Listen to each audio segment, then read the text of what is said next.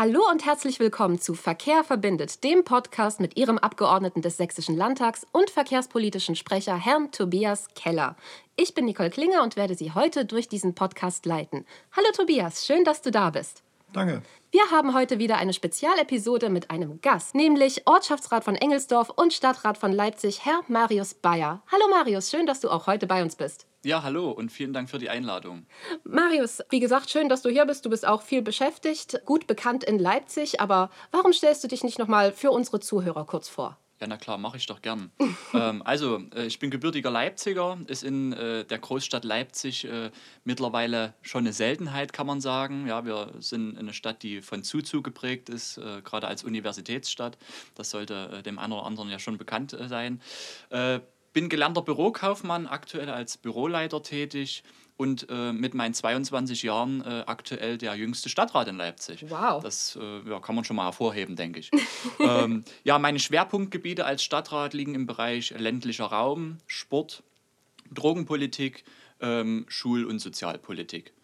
Ja, und Ortschaftsrat Engelsdorf, das hattest du schon gesagt. Äh, die Ortschaft Engelsdorf ist äh, ja, ein ländlich geprägtes Gebiet am Stadtrand im Leipziger Osten. Ähm, und dort versuche ich eben auch meine Aktivitäten zu entfalten.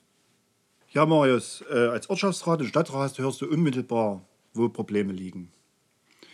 Und was durch die Kommunalpolitik in Angriff genommen werden könnte. Was für Probleme sind dir bekannt im Bereich Verkehr für die Stadt Leipzig? Dann ist die ländlichen Gebiete und bestimmte Wohnsituationen unterscheiden sich ja doch von anderen Gebieten auf dem Land zum Beispiel. Also ja. Richtig auf dem Land. Nicht, ja. Also nicht im stadtnahen Land, wie wo du wohnst, in Engelsdorf, sondern auf dem genau. dörflichen Charakter. Genau. Ja, also äh, gebe ich dir voll und ganz recht, äh, dass die, äh, das Repertoire an Problemen im Bereich Verkehr ist ja in so einer Großstadt äh, relativ groß angefangen äh, mit Parkplatznot in dicht besiedelten Gebieten, äh, über den Wegfall von Stellplätzen oder Garagenhöfen äh, im Zuge von Baumaßnahmen. Ähm, aber auch das Thema Erhöhung von Parkgebühren äh, spielt eine große Rolle, gerade für Pendler aus dem Umland, die in die Innenstadt äh, berufsbedingt müssen oder äh, am Wochenende gerne ihre Shopping oder ihre Einkäufe vollziehen wollen. Ähm, für den ländlichen Raum äh, speziell Problem ist die ÖPNV-Anbindung. Die ist gerade auch bei mir draußen in Engelsdorf äh, relativ schlecht. Äh, wenn ich da mal nehme, das Beispiel äh, Alten, Kleinpösner und Hirschfeld, der eine oder andere wird diese drei Dörfer nicht mal kennen, obwohl er in Leipzig wohnt, äh, da fährt der Bus aller Stunde und ab 22 Uhr eben gar nicht mehr. Und das sind Probleme, die müssen unbedingt angegangen werden.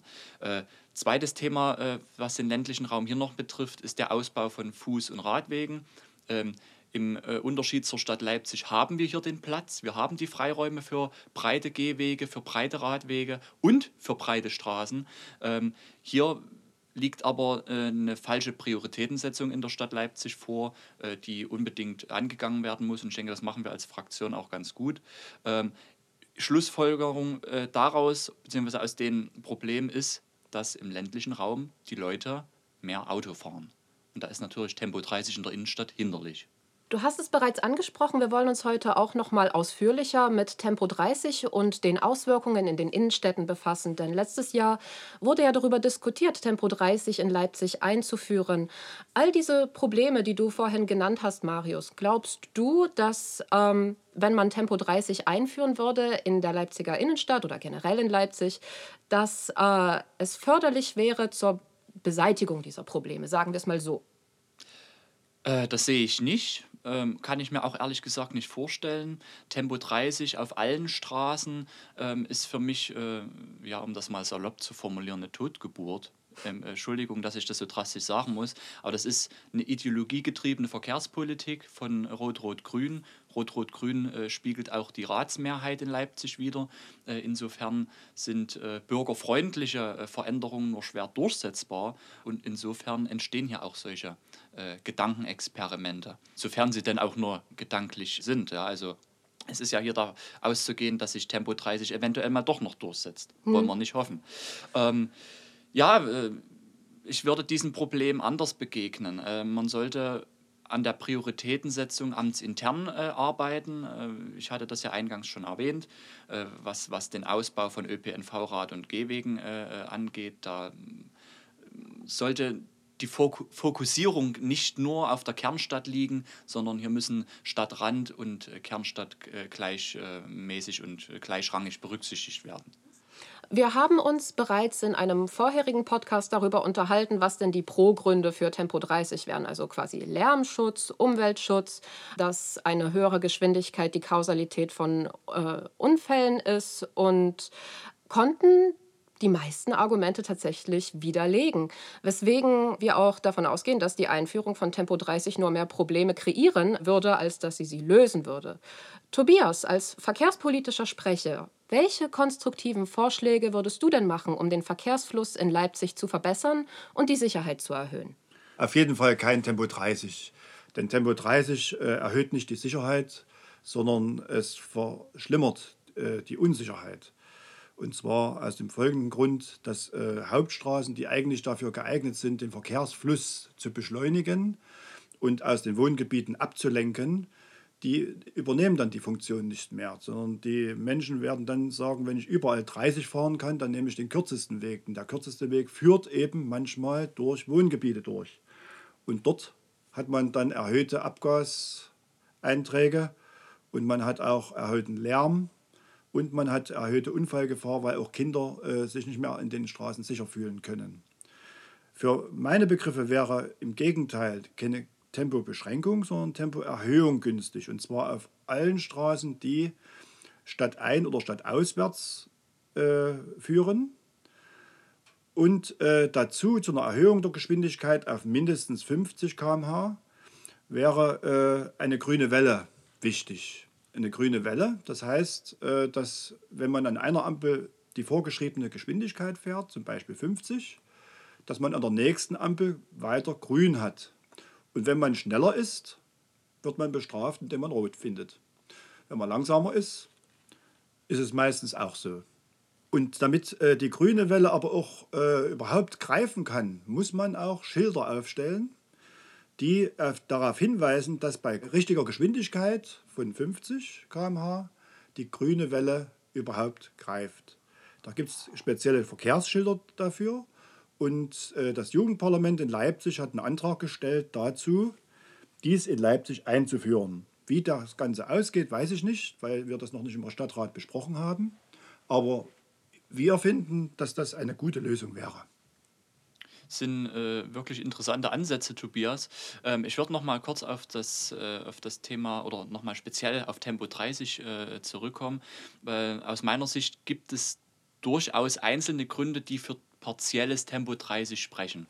Ähm, ähm, da würden wir als, als schulpolitischer Sprecher äh, sofort das Thema Schulen einfallen. Also vor Schulen Tempo 30 macht schon Sinn. Ja, gerade die Kleinen oder Kleinsten in unserer Gesellschaft äh, können Verkehr bzw. die Geschwindigkeiten von Autos noch nicht so gut einschätzen, äh, sind in ihrem Verhalten manchmal etwas übermütig. Da kann ich mich selbst an meine Jugendzeit auch erinnern. Ich wurde zwar nie von einem Auto angefahren, aber äh, naja, äh, man kann da ja schon ein bisschen aus dem Nähkästchen plaudern. ähm, da macht das Sinn, äh, aber auch vor Altenheim beispielsweise oder ähm, äh, an Plätzen, an Straßen, an Kurven, äh, wo es die Verkehrssituation einfach erfordert, wo, äh, wo, wo es etwas unübersichtlicher zugehen kann. Ja, genau, an, Verkehr, an verkehrswichtigen Stellen, also dort, wo äh, die Verkehrssituation unübersichtlich ist, dort, wo Gefahr droht, für Kleinkinder, für ältere Menschen oder auch für Behinderte, ähm, vielleicht für sehschwache Menschen und so weiter. Da sollte natürlich auch der Verkehr auf 30 abgesenkt werden. Oder spezielle Schilder darauf hinweisen, dass dort eben eine Gefahrenquelle ist. Äh, davon gehen wir natürlich nicht ab. Aber dort, wo es möglich ist, auf Hauptstraßen, die kaum Querstraßen beinhalten zum Beispiel, dort ist eigentlich nicht einzusehen, warum da Tempo 30 eingeführt werden sollte. Das ist eigentlich ein, sagen wir mal, ein Projekt, was bestimmte Stadträte hier verfolgen, die eigentlich nur den Autoverkehr behindern wollen und was niemanden irgendwas bringt weil es, es nützt niemanden einfach. Die, die, Abgase werden nicht weniger, im Gegenteil, die werden sogar mehr. Wenn man in einem niedrigeren Gang fährt, äh, ist, ist Abgas, der Abgaseintrag höher als im hohen Gang, wenn man eine gewisse Geschwindigkeit hat. Zweitens, bei höherer Geschwindigkeit verteilen sich die Abgase auch besser, sodass die äh, Luft eher verdünnt wird als bei langsamer Geschwindigkeit. Und der Lärm ist bei schneller Geschwindigkeit nicht so viel höher als bei niedriger Geschwindigkeit, dass es irgendjemandem etwas nützen könnte. Tempo 30 ist nur eines der Projekte, die im Stadtrat besprochen werden, gerade im Bereich Verkehr. Aber an euch beide die Frage, welche Projekte im Bereich Verkehr werden denn derzeit im Stadtrat besprochen und welche Projekte sollen in Zukunft realisiert werden? Du oder ich zuerst? Ja, egal. Mach nur, Na, dann dann fange ich an. ähm, ja, ähm, oh, da muss ich gleich mal überlegen. Na, es ist die letzte Na gut, dann fange ich an, pass auf.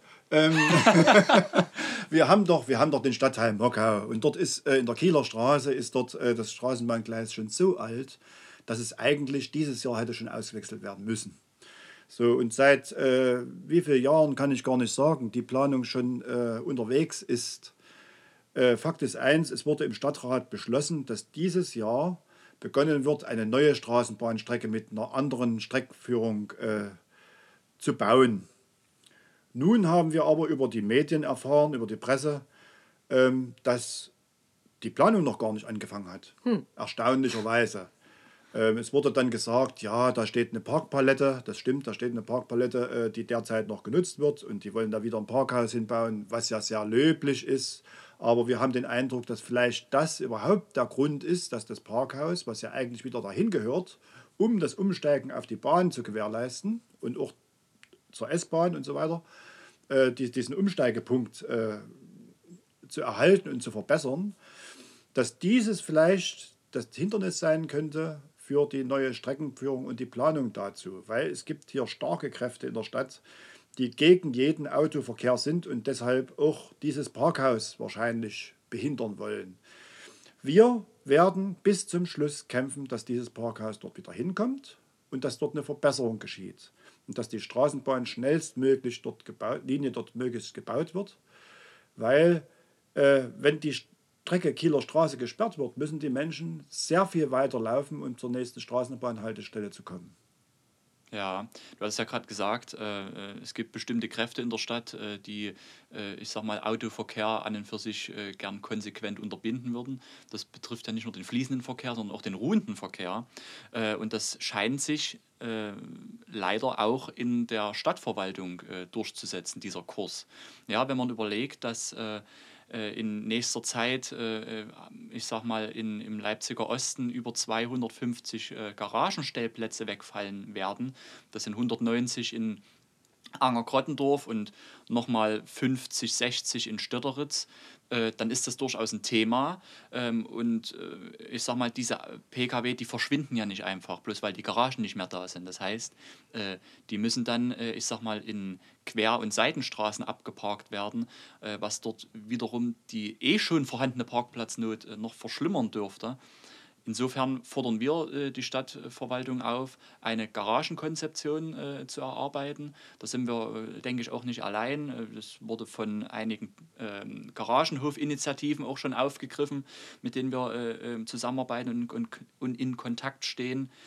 Ja, da wird man schauen, wie das Ganze ausgeht. Es kann natürlich sein, ähm, dass die Garagenkonzeption im Endeffekt dahin geht, und diesen Kurs von Rot-Rot-Grün und der Stadtverwaltung noch bestärkt äh, und dann aussagt, ja, äh, wir müssen uns langfristig von diesen, ähm, ich sag mal, DDR-Überbleibseln äh, verabschieden oder aber, äh, dass man sagt, okay, wir müssen Garagenhöfe zukunftsfähig gestalten.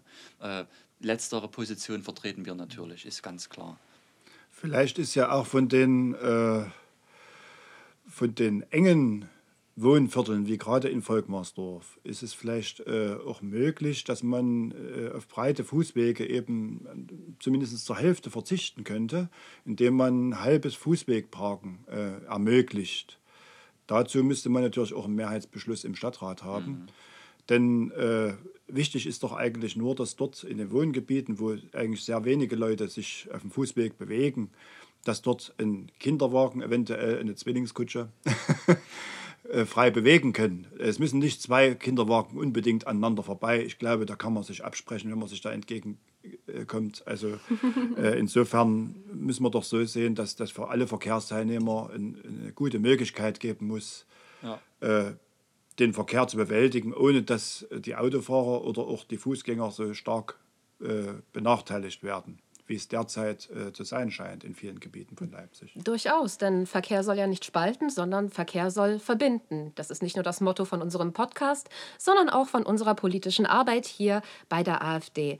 Das ist unser Schlusswort für heute. Ich bedanke mich sehr herzlich bei Herrn Marius Bayer, Ortschaftsrat in Engelsdorf und Stadtrat in Leipzig. Schön, dass du heute hier warst und danke für diese Einsichten. Und natürlich bedanke ich mich auch wie immer bei Herrn Tobias Keller, Landtagsabgeordneter im Sächsischen Landtag und Verkehrs politischer Sprecher der AfD-Fraktion. Ich bin Nicole Klinger. Vielen herzlichen Dank, dass Sie heute zugehört haben und bis zum nächsten Mal. Dankeschön. Bin gerne gekommen. Vielen Dank.